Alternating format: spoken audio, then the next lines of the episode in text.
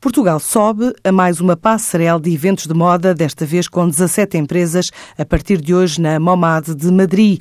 É mais uma comitiva liderada pela Associação Seletiva Moda, no âmbito do projeto de internacionalização do setor, que se apresenta no novo modelo de stand, que diz ser mais conceptual e com melhorias na iluminação para uma atmosfera renovada e mais apelativa. Este evento acolhe mais de 900 empresas participantes, oriundas de 12 países, incluindo França, Itália e Reino Unido, num espaço espaço de exposição de 15 mil metros quadrados, onde também dominam regiões espanholas como a Catalunha, Castela-Leão e a Andaluzia.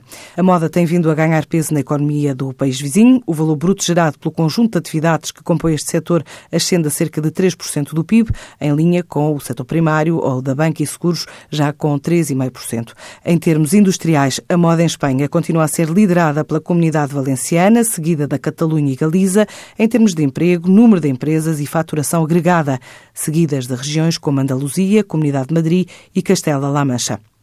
Em conjunto, a moda gera mais de 5,2% do valor de toda a indústria em Espanha, quase 9% do emprego e representa cerca de 8,7% das exportações.